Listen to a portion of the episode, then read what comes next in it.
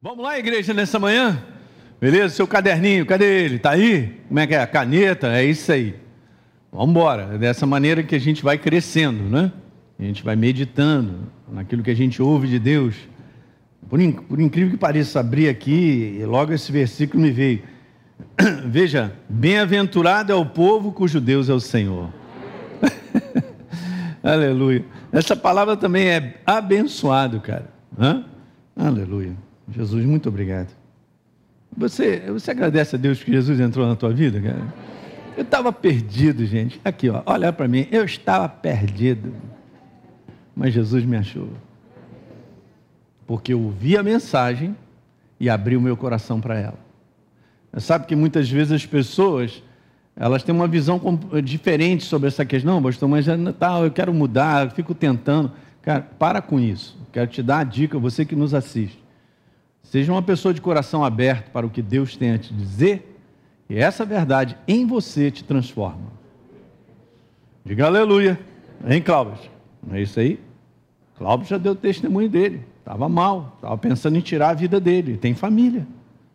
Mas hoje é um cara transformado pela verdade. Não, não passaram-se os anos, vai, ser, vai se fortalecendo na verdade, vai crescendo. É uma bênção. E Deus precisa dele para ajudar outros. Você que está aqui nessa manhã, preste atenção, cara. É por isso que eu estou falando sobre esse conteúdo, andando na luz da nova criação e valorizando quem nós somos, porque você tem valor e ele depende de você para ajudar outros. Alguém está disposto a ajudar outros aqui? Porque essa é a visão de Deus, através da nossa vida. Se nós estamos aqui, é porque é necessário. Há outras pessoas para serem ajudadas. Então não caia nessa cilada de achar, ah, eu estou aqui, sou um cara solitário, vivo minha vida. Não, não. Você tem um propósito de ajudar outras pessoas. Deus tem te enriquecido. Pessoal que nos assiste aí, você tem verdades. Abra a tua boca da tua maneira, uma verdade que Deus tem te colocado e você abençoará pessoas. Amém? Então, um recado simples, mas é isso aí. Bom, eu quero continuar falando sobre isso aí, ó, gente, andando na luz da nova criação. Eu não terminei ainda, Jesus não voltou e a gente tem tempo, né? É impressionante. É assim que funciona mesmo. Então vamos lá? Eu vou falar hoje, e dando continuidade ao que eu não terminei, mas é assim mesmo, e a gente vai entendendo. Veja, é importante isso, a valorização e o foco de quem nós somos. Vamos lá, Gálatas. Gálatas capítulo 4, no verso número 4, eu amo essa passagem. Vindo à plenitude do tempo, Deus enviou seu filho, nascido de mulher, nascido sobre a lei, para quê? Para nos resgatar da maldição da lei, a fim de que recebêssemos, olha como está aí, ó, a adoção de filhos, essa paternidade. Eu não sou um agregado na família de Deus, eu sou filho, eu tenho a natureza dele.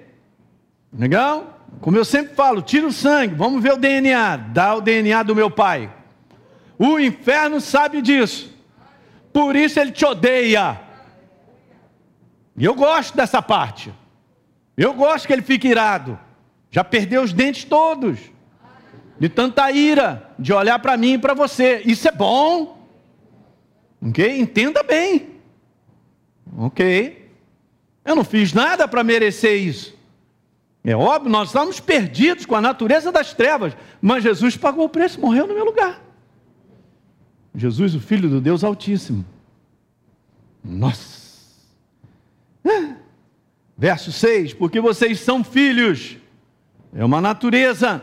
Deus enviou então o Espírito do seu Filho ao nosso coração, e esse Espírito clama: Abba, Pai. Então você pode chamar o teu Deus de Pai, e verdadeiramente Ele é. Então, Elinho, você já não é mais escravo dessa velha natureza, aleluia. Mas eu agora sou filho, e sendo filho, eu tenho uma nova natureza, eu sou herdeiro. Uhum, meu pai manda sentado num trono. Isso não é para ser arrogante nem melhor do que ninguém, mas é o meu direito, é o direito de todos que o recebem como Senhor e Salvador. É para todos. Diga assim: é para todos. Entendeu, pessoal que está em casa? É para todos que o recebem. Uhul, maravilha. Não fica ninguém de fora. 2 Coríntios, verso 5, 17. Se alguém está em Cristo Jesus, é nova, não sente. Eu botei ali, né? Não fica com essa parada de não sente. Até o pessoal de Ribeirão lá está me encarnando. Quando eu chego lá, Pastor, ó, a gente sai daqui no sente vem para cá para o crer. É isso aí. É isso aí. Você não sente, você crê, você é. Está escrito é.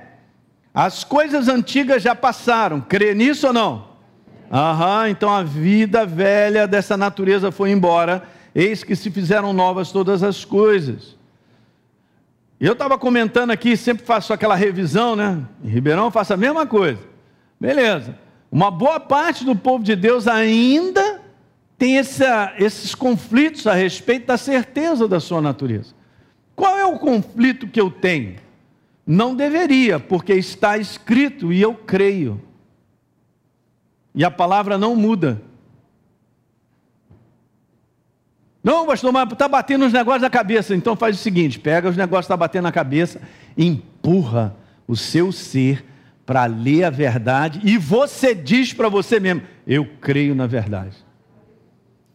Você vai ver se rapidinho esse negócio que está entrando e te perturbando não vai embora.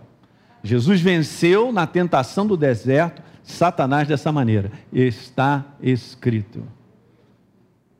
Ele veio trazendo aqueles negócios para perturbar Jesus, para que ele saísse da verdade, e ele está escrito.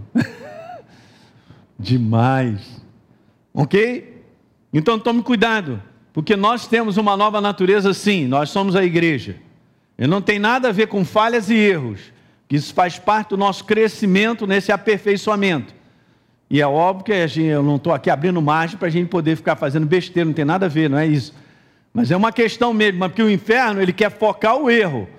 Ah, você não pode ser nova natureza. Você é assim, você é assado, está errado. Ele está falando de uma parte que não, que não vai funcionar. Mas o que está valendo é o que está dentro de você. Você é um ser espiritual vivo. Não é isso? Alguém está entendendo isso nessa manhã? Hum, isso aí, Fabiana. Vamos embora. Legal. Eu tinha falado assim, ó, na prática vivemos mais com a consciência do que a gente vê, do que a gente sente, do que a consciência de quem nós somos. Quando a gente troca essa consciência e a gente fica com base na verdade, a nossa vida anda. Ok? Só estou trazendo a memória algumas coisas que eu falei, de repente você não assistiu o nosso encontro, anota aí, medita sobre isso. Tinha falado ainda que a maior parte da igreja ainda vive mais com a consciência diária, isso aqui, cara, que quebra o ser humano. Consciência diária. Não permita isso te governar, de que ainda é essa imagem da velha criatura, um safado pecador do que com a consciência diária sobre ser a justiça de Deus. Na Ribeirão Preto estou falando sobre justiça. Não tem nada a ver com a justiça humana, é a de Deus. A de Deus é tão fantástica, cara, que Ele não separa pessoas, nem o que elas fizeram ou deixaram de fazer. Deus qualifica todo mundo no sangue de Jesus e faz com que todo mundo se torne filho de Deus na medida que crê não é fantástico isso, gente? É lindo, pastor, é lindo. Então é isso aí. Por último, eu tinha falado, a maioria do povo de Deus não reconhece, não caiu a ficha ainda sobre a nossa filiação. E você precisa fazer com consciência diária isso. Você pode sentir o que for, mas você, como natureza, não muda. Diga aleluia. Lá de fora tudo muda, cara. Eu não estou falando lá de fora. Você é um ser espiritual vivo, igreja. Agarre e abrace por consciência diária quem você é. Porque é em cima de identidade que nós ficamos de pé no dia do combate. Estou compartilhando com o pessoal do terceiro ano algo que Deus tinha colocado para mim um tempo atrás sobre a nossa identidade, ela dinamiza a nossa chamada e a nossa existência. Então, se o inferno ele vem para tentar me abalar, ele vem mexer na minha identidade. E se eu entendo a minha identidade, eu tomo posse por fé e abraço, ele vai ter que recuar.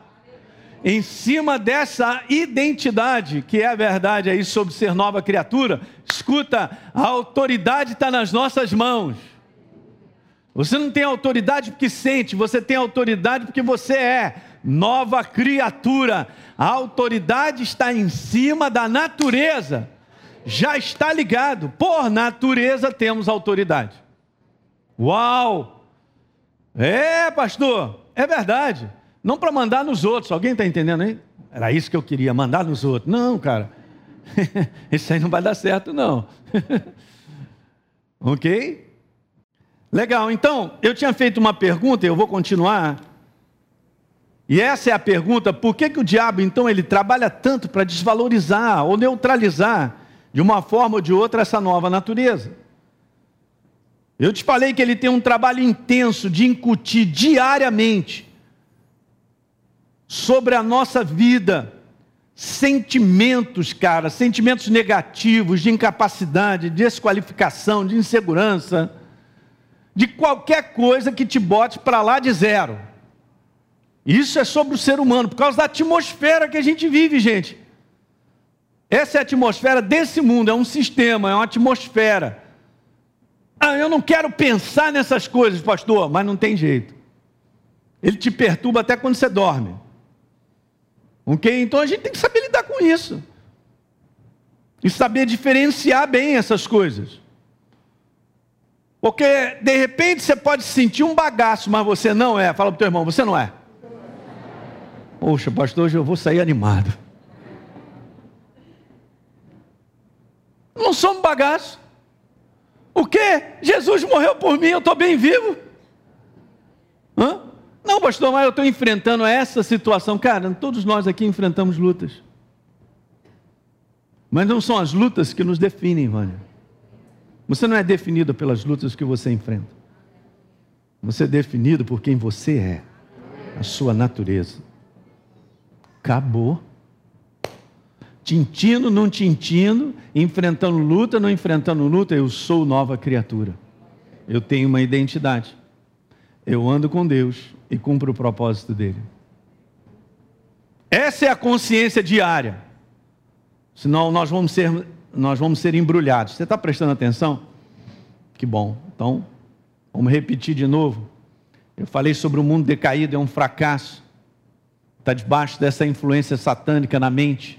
De novo eu faço a pergunta e então eu respondo. Porque o diabo sabe o quanto Deus nos valorizou ao ponto de trazer de volta, veja bem, gente, uma identidade que havia sido perdida. E essa identidade ela é vencedora. E nós somos do time que venceu. Jesus venceu e nós nascemos dessa vitória. Já tinha compartilhado isso com vocês. Então não se veja menos do que isso. Mas não é um conteúdo de se ver melhor que as pessoas. É um conteúdo no mundo espiritual. No mundo espiritual. É um conteúdo de se ver no mundo espiritual como realmente nós somos. Nós somos a igreja, nascida na obra da cruz do Calvário, vitoriosa sobre o inferno. Eu quero te falar, com todo o problema que você enfrenta, você é mais do que vencedor sobre as trevas. Você é vencedor. Eu não serei, eu sou, por causa da natureza. A vitória nossa já está associada à natureza. Então, por isso que viver nessa consciência diária vai me proporcionar me posicionar diante daquilo que eu enfrento com a visão do céu. Aí então eu vou enxergar como eu preciso me posicionar, eu vou enxergar como eu preciso escolher e decidir com base na verdade. Aí as muralhas começam a cair, cara, Deus começa a trabalhar. O dia que então aquele menino que estava lá, Gideão, todo escondido, cheio de medo, tímido, e tal. Dia que o anjo disse para ele: Ó oh, homem valente, ele estava dando uma declaração, gente, do homem interior de Gideão, do qual ele acabou crendo em tudo aquilo que Deus estava trazendo como proposta. Ele acabou libertando o povo dele. No poder do Espírito, o Espírito Santo fez toda essa obra, gente. Mas primeiro você tem que crer na tua identidade. Para uma obra ser feita, você tem que crer na sua identidade. Para Deus derrubar muralhas e barreiras, você tem que crer na sua identidade. Você tem que crer no propósito pelo qual você está vivo. Uau, e a gente vai seguir adiante. Não será essa barreira que vai parar a tua vida hoje. Olha aí, hein? Aleluia! Jesus dá Nescau espiritual para a igreja se acordar nessa manhã. Mas é isso. Deus nos valorizou tanto, como eu disse, que está escrito, ó, realmente nós somos filhos. Que amor maravilhoso é esse? Que amor é esse? Capaz, estou tentando decolar hein, nessa aeronave. Eu vou pegar um turbo hélice ali que eu não sei não. Hein? Ok, é. Não é não? Está escrito, então é verdade. É, eu queria sentir isso como um aroma suave. Vem com esse papo de sentir, rapaz. Vai te dar dor de barriga. Você tem que abraçar por fé. É isso aí, pastor. Eu creio. Que amor maravilhoso o Pai nos concedeu, hein? Vejam só. Nós somos chamados filhos dele. É o que realmente, diga realmente, nós somos. Uh, com essa alegria eu vou para casa. Você não sabe o poder de algo crido, verdadeiro, como te enche de força. Deus ativa tudo que Ele é quando eu abraço e creio na verdade. Uau! Beleza, uhul, gostei.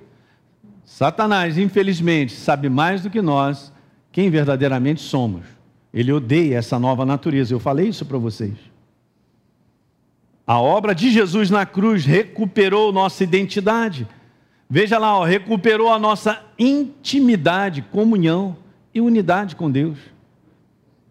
A representação no Velho Testamento do Santo dos Santos, com aquela cortina, aquele véu que separava, ninguém podia entrar ali, só o sumo sacerdote, que era o representante, né, mediador dos homens, com Deus, uma vez por ano tinha que entrar com cuidado, e se não tivesse debaixo de todos os parâmetros ali, né, que ele precisava fazer, podia cair duro, morrer lá dentro. Segundo a história aí contam, ele estava sempre com uma corda, que a corda ficava para fora. Porque se ele tombasse lá dentro, o pessoal puxava na corda, porque ninguém podia entrar. Não podia, porque existia separação. Nós estávamos separados Ó, Efésios capítulo 2. Mas Deus nos aproximou pelo sangue do seu filho. E você sabe que no momento que Jesus está ali entregando o espírito dele, naquela agonia, o véu do santuário rasga de cima a baixo. E, gente, aquilo não era um véu, não é uma cortininha que a gente faz assim. Dizem que aquela cortina tinha mais de 15 centímetros de espessura. Sei lá o que era aquilo. Só quero te dizer que aquilo ali rachou de cima a baixo, porque não há mais separação para aqueles que estão em Cristo Jesus. Nós podemos entrar livremente, acesso à presença de Deus, no momento em que eu quiser. E o anjo não pode me segurar, porque eu sou filho. Não é legal isso? Está lá o anjo com aquela espada. Quem, quem é você? É dos nossos ou não? Eu sou filho. Por favor, tenha bondade. Não tem horário. Hum. Aleluia. Então, 1 Coríntios 6, 17, aquele que se une ao Senhor se torna um só espírito com Ele. Essa é a aproximação, aproximação máxima de nos tornarmos um só espírito. Deus não está do meu lado, Ele está em mim e eu nele. Olha aí como é que você está misturado. Que mix, hein, cara? Milkshake bom esse, hein? Muito bom. 1 João 5, verso 11 e 12.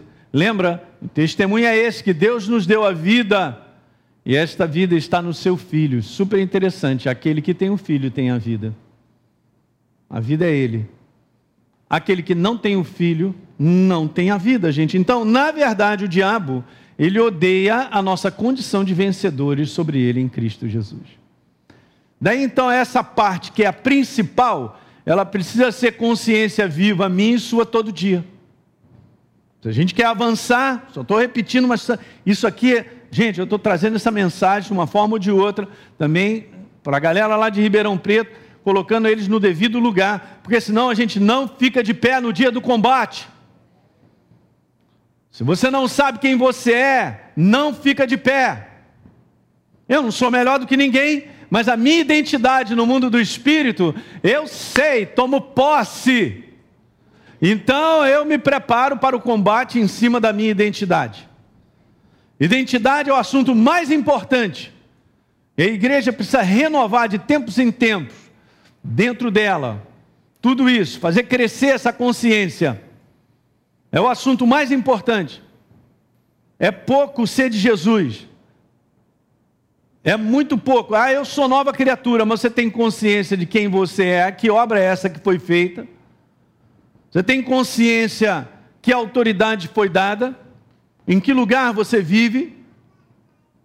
Nós, se nós temos uma condição de identidade de tamanho valor, gente, veja, por que, que uma boa parte da igreja sofre ainda? Esse é um detalhe legal, né? Sobre, com essa autoimagem errada, negativa de si mesmo. Há muito sentimento de inferioridade, de desvalor. Ontem eu estava falando sobre isso. Eu não quero saber, mas se Deus me chamou, então eu creio na chamada dele, eu não estou crendo na minha capacidade. E isso, de um modo geral, acontece. A gente avança com Deus porque nós vamos crer naquilo que Ele está falando para nós. Dá uma estudada lá, só dá uma lidinha sobre Gideão, é a mesma coisa. E quando o anjo, chega e diz para ele, homem valente, ele olha para trás e vê se tem alguém, né? Que não deve ser com ele. Então, ele estava olhando a sua própria capacidade. Ou quem ele acha que ele é, o que ele sente. Mas ele começou a acreditar na proposta do céu. Esse é o segredo de Deus nos deu capacidade para crer, aleluia. E não tem nada a ver com capacidade humana. Não tem nada a ver com o que o ser humano sente. Você vai crendo e se posicionando com aquilo que ele te chama, com aquilo que ele te fala. E o que você precisar no meio dessa jornada, ele te capacita. Entendeu, Alexandre? Ele te capacita. Uau, quando você vê, você avançou, porque você creu. Ou você é desafiado no teu trabalho, de repente te dão uma proposta de você assumir, sei lá, isso, aquilo, outro, e você não, você fala assim, mas eu não tenho a menor capacidade, não sei nada disso. Cara, se Deus abre uma porta para você, dá uma de maluco, pula lá para dentro, crendo que Ele vai te capacitar. Tu tem que pular, pula crendo que Ele está contigo. E no dia que você precisar, ou no momento, Ele vai te capacitando, Ele vai trazendo. Quando você vê, você cresceu. Hã? Porque a base é toda crença. A base não é olhar para o ser humano, suas falhas. Aí que o inferno pega. Ele pega o ser humano e ele massacra o ser humano. Nessa inferioridade, cara, num sentimento para baixo, de desvalor. Ele pega, ele massacra. Por isso o ser humano não avança. Mas no mundo do espírito, isso já foi quebrado para com a igreja. Hã? Uau! Já foi quebrado. Então por que essa condição ainda, desse valor que Deus nos deu, ainda é muito quebrada na igreja? É simplesmente isso, ó, porque não se viram ainda como o Senhor os vê. Eu não quero saber o que o meu sentimento fala a meu respeito. Eu quero saber como Deus me vê. Eu vou pegar sempre esse canal. Como é que ele me vê? Como ele me vê? Quebradinho? Bagaço? Hã? Não, ele não te vê assim. E não vem com esse papo, ah, mas, ah, mas pastor, mas ah, são os meus erros e tal, eu estou carregando essa cruz e tal. Rapaz, você não sabe nada sobre a obra da cruz do Calvário. Eu estou deixando que coisas botem rótulo na minha vida e me prendem e me deixam como bagaço. Você não é bagaço. Você é um filho amado, cara. É, mas o senhor não conhece o meu problema, nem o meu passado, nem você o meu. Todos nós. Então, se fosse por bagaço e por problema de passado, como é que o apóstolo Paulo seria o homem que foi? se na verdade, quando ele começou sua jornada e desde muito cedo, ele era um matador de cristão. Ele perseguia a igreja. Jesus aparece para ele e fala: Cara, você está me perseguindo. Aí a luz chegou, né? A cegueira que fazia todas essas coisas, a luz chegou. A luz é Jesus. Quem és tu, Senhor? Já foi logo falando assim. Quem és tu, Senhor? Eu sou Jesus, a quem você persegue. Uau! Ele foi conquistado por aquilo, gente. A vida dele mudou. Ele agora nasce no mundo do espírito e ele agora tem uma identidade, tem uma chamada, assim como eu e você. O que, que você está valorizando e eu também? O bagaço que o inferno todo dia fica ali em cima do ser humano? Ou a quem nós somos? A obra pelo qual Deus nos chamou, o propósito pelo qual nós estamos vivos e como Deus nos vê. Nos vê. Alguém está pegando isso nessa manhã? Eu quero te falar com todo o meu coração, essa é a mensagem, cara. A entender, antes de mais nada, que relação eu tenho com Deus vivo hoje, por causa da minha nova identidade. Fantástico. Bacana, então você toma posse por fé, porque senão não dá para prosseguir. E é isso que o inferno faz. Deus nos vê como realmente nós somos, por favor, é dessa maneira, justificados, favorecidos e mais do que vencedores. Por natureza. Bendito Deus e Pai que nos tem abençoado com toda sorte de bênçãos espirituais. Fundamentos básicos. Alguém está pegando isso nessa manhã? Que mensagem, cara. Isso nos liberta. E fecha as portas no nosso ouvido para que a gente não assuma o bagaço das trevas. Eu lembro uma vez, eu era pastor de novo ainda. Maurício lembra dessa irmã aqui, lá, naquela antiga igreja que nós servimos. Mas essa irmã sempre vinha para mim, pastor Hélio. Eu falei, meu Deus. Alguém assistiu aqueles desenhos animados que tinha o Leão da Montanha, o outro, o Hard Haha? O cara era um ah, não vai dar certo, né? Ela vinha assim para mim. Toda vez que ela vinha conversar comigo e contar as situações, eu falo, minha irmã, preste atenção.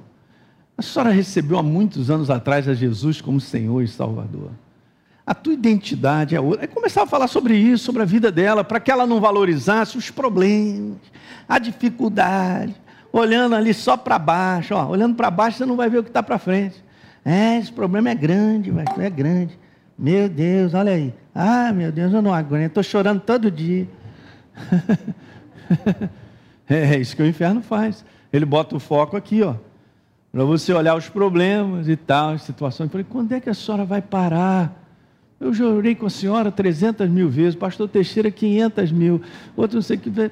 Onde é que nós vamos chegar lá? E tá, beleza. Passava um tempo, Pastor Hélio. Eu falei, Jesus, ajuda essa minha irmã. De repente, uma fratura de crânio, alguma coisa assim, melhore, para ela dar uma lucidez, uma.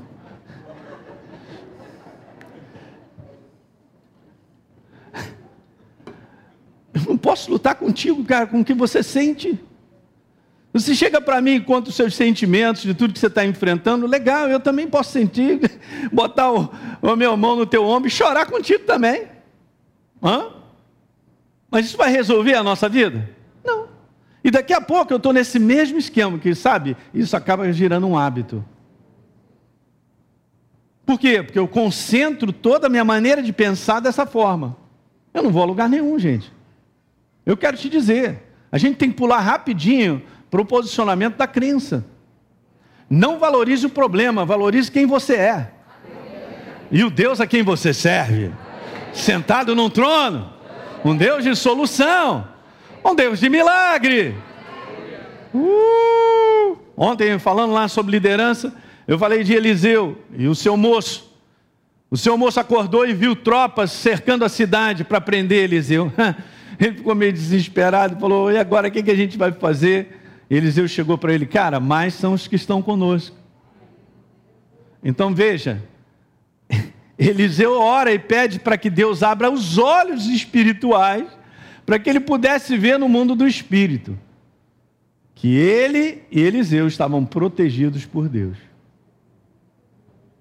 Mas olha que interessante, uma mesma cena, duas visões diferentes. Uma visão que te faz avançar, progredir, E a outra visão que paralisa a tua vida, te deixa aterrorizado, cheio de medo e insegurança nos dias que nós estamos vivendo. De que maneira eu estou abordando o momento em que a gente está vivendo? Fala aí, gente. Nós temos um Deus todo-poderoso, está conosco, e depende de acreditarmos, simplesmente assumirmos por fé. A realidade espiritual, então, libertadora da obra de Jesus na nossa vida, é a nossa nova natureza. Esse registro não está no cartório, meu querido, está no cartório do céu. Por enquanto, não dá para você ir lá. Um pouco distante, precisa de uma carruagem de fogo, aleluia. Um Uber de fogo. não é o momento ainda, mas eu quero te falar, está registrado. Porque ninguém entra se não for nova criatura. Jesus falou: importa nascer de novo, Nicodemos, com todos esses rituais e tal, religião, tudo legal. Eu sei que vocês tinham boa intenção nisso aí e tal, mas chegou eu, sou eu, sou o Messias, eu sou a transformação. Beleza, importa nascer de novo. É preciso crer para fazer valer essa nova natureza.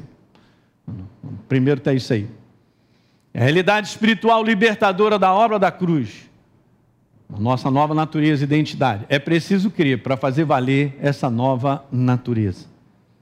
Ok, eu sou nova criatura, mas eu lido com ela de maneira crendo, não de maneira sentindo. De maneira crendo, não sentindo, crendo, não sentindo, crendo. E eu quero te falar, como eu já falei, estou repetindo, falo com a rapaziada em Ribeirão, isso vira a chave da tua vida, da minha também. Olha, eu não estou nem aí com esse negócio de sentir, eu vou agarrar o que está escrito, eu sou porque sou, porque está escrito, o Espírito Santo dá testemunho que eu sou, então está feito. Não estou vendo nada do ponto de vista natural, mas creio, Jesus está presente nessa reunião. Os anjos de Deus estão aqui conosco. É mais uma assembleia dos santos que estão aqui se reunindo no nome do Senhor. Outros já estão lá em cima. Chegaram, completaram a carreira. É só lembrar de um rapaz que é aqui da nossa igreja, que ele faleceu essa madrugada, é só para você orar pela família dele. Mas já chegou. Ok? Então, gente, deixa eu te falar uma coisa importante. Muitas vezes, eu sei, você vai ter que enfrentar isso. Tem um dia mais intenso. Tem uma situação que acontece. Tem algo que parece que vem ali com mais intensidade. Sobre esse conteúdo na nossa vida de sentimento nos empurrando para baixo. Parece que só aumenta a força desse tipo de sentimento nos dias de hoje, no mundo em que nós estamos vivendo, aumenta. Eu venho preparando aí uma série de novo, voltando a falar sobre o fim dos tempos. Eu quero falar sobre o dia do Senhor. Meu Deus, que dia maravilhoso e aguardado, desde o Velho Testamento, da vinda do nosso Senhor Jesus. Você sabia que o Velho Testamento fala mais sobre a segunda vinda do Senhor do que a primeira? Tamanho é esse conteúdo sobre a finalização de Deus sobre a face da terra na obra que ele tem que fazer no ser humano. Tem um prazo para acabar. Tudo aquilo que ele está fazendo na vida do homem, e ele ainda permite por esse tempo, há um tempo para todas as coisas, está no livro de Eclesiastes. Vindo a plenitude do tempo, Deus enviou seu filho, a primeira vinda, o Messias. Mas ele voltará, ele, voltará, ele retornará. Para levar a sua igreja, diga aleluia Somos nós. Mas isso parece que tem aumentado. A gente acaba dando razão, esse é um problema grande, que a gente fica dando razão ao que a gente vê, a gente sente. Porque é incrível que em todos esse sentimento nos empurrando por várias situações, existem conclusões sendo assumidas, mas elas não têm a base da palavra. Elas são simplesmente conclusões humanas, raciocínios humanos, de uma realidade natural. Ó, oh, atenção, essa realidade natural está para mudar rápido. Mas a realidade do mundo do espírito não muda. Daí Paulo, cara, ele dizia exatamente: não atente para as coisas que você vê, mas nas que se não vê, ele está falando da verdade, porque aquilo que a gente vê é sazonal, é temporal, muda, mas o que não vê é eterno, é para a eternidade. Então é um tipo de comportamento que nós precisamos ter por fé, baseado numa eternidade. Diga aleluia. Essa visão, como o pastor Teixeira falou, de eternidade, tem que estar em nós, gente. Ok? Ela precisa estar no nosso dia a dia, no nosso trabalho. Eternidade. Isso aqui é uma passagem sobre a face da terra, é uma grande universidade preparando eu e você para os propósitos maiores de Deus. Eu creio, e é verdade, já estou pensando nas atividades pós-terra, aleluia. Hein? Alguém quer ir comigo? Não, não pastor, não é o momento ainda. Tá... Claro, não tenha medo de morrer, mas cada um de nós, seu dia está determinado. Mas eu quero saber, você está sendo preparado, está se entregando à preparação ou não? Porque é com o grau de maturidade que você está aqui que você passa para o outro lado. Não? Se qualifica. Porque tem coisas para frente fantásticas. Estou nessa. Vamos arrumar uma rapaziada para ir comigo aí, a gente vai fazer uns trabalhos aí bom. Para Jesus. Preste atenção. Aquilo que a gente sente, a gente acaba dando razão. Tem sempre uma justificativa, parece que tem uma conclusão. Tome cuidado. Porque isso tudo é no campo de vista natural. Quando eu dou razão, eu acabo anulando a nossa real natureza e assumimos a identidade que o diabo nos sugere. Estou fora. Bagaço é ele, eu não. Lago de enxofre vai ele, eu não. Não quero saber. Eu quero saber do que está escrito. Eu vou terminar lendo essa passagem, que eu fui muito abençoado domingo passado. Eu estava com a Deise aqui, antes da gente começar a falar, estava no meu gabinete vendo, percebendo esse versículo. Porque a gente estava falando sobre família, naquilo que a gente compartilhou, as duas mensagens, falando sobre o poder da escolha. Está na tua mão escolher entre o certo e o errado, entre seguir adiante construindo a sua vida e outras pessoas ou o contrário. Alguém está entendendo o que eu estou falando? Então, veja bem. E eu te disse, eu disse isso aqui para vocês, eu vou finalizar registrando isso nessa reunião, que está sendo gravado. Pessoal que está nos assistindo, acompanhe comigo 2 Coríntios capítulo 4. Já estou terminando. Então, vou terminar com isso aqui. 2 Coríntios 4, verso 16. Na verdade, Paulo ele vem falando desde o verso 8, várias situações que ele enfrentava. Mas ele sempre colocava o porém, porque ele não se entregava àquele tipo de situação. Muito bacana. Em outras versões, fantástico ler isso aí. Mas aí quando chega no verso 16, ele diz assim: então por isso, nós não desanimamos. Pastor, mas eu estou com vontade. Pois é, vontade daí passa, não está escrito na Bíblia isso? Agora olhem para mim. Quando você está com vontade, tome cuidado para você não decidir de maneira errada. Ó, oh, falar Deus veio do alto, na galeria. É mesmo, né, pastor? Pois é. E aí eu fui muito abençoado ali no meu gabinete, dois por dois. Cara, olha o que está escrito. Pelo contrário, mesmo que o nosso homem exterior se corrompa, Paulo agora valorizou o resto, valorizou quem ele é, quem você é e eu sou. Mas o meu homem interior, o nosso homem interior se renova todos os dias. E é assim, claramente o Espírito Santo falou para mim ali: não ponha o seu poder de escolha, de decisão, nesse homem exterior que se corrompe. Põe o teu homem, põe o poder da escolha e da decisão no teu homem interior. E eu já sabia. É como se eu recebesse do céu assim, mesmo que você tenha que decidir sacrificialmente, mesmo que você sofra em tomar, em tomar as decisões, porque o homem interior, quando decide, ele vai sofrer, é sacrificial, mas isso construirá a sua vida e de outras pessoas. Diga aleluia! Não deixe o teu homem exterior decidir. O homem exterior, ele só está lotado de sentimento. E ele decide com base no sentimento. Isso estraga o ser humano, porque não é verdadeiro, não é a verdade. No mundo do espírito, nós estamos do time que perde.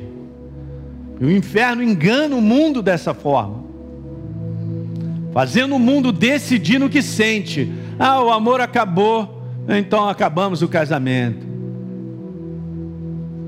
Ah, não sinto mais amor. Ah, eu não sinto.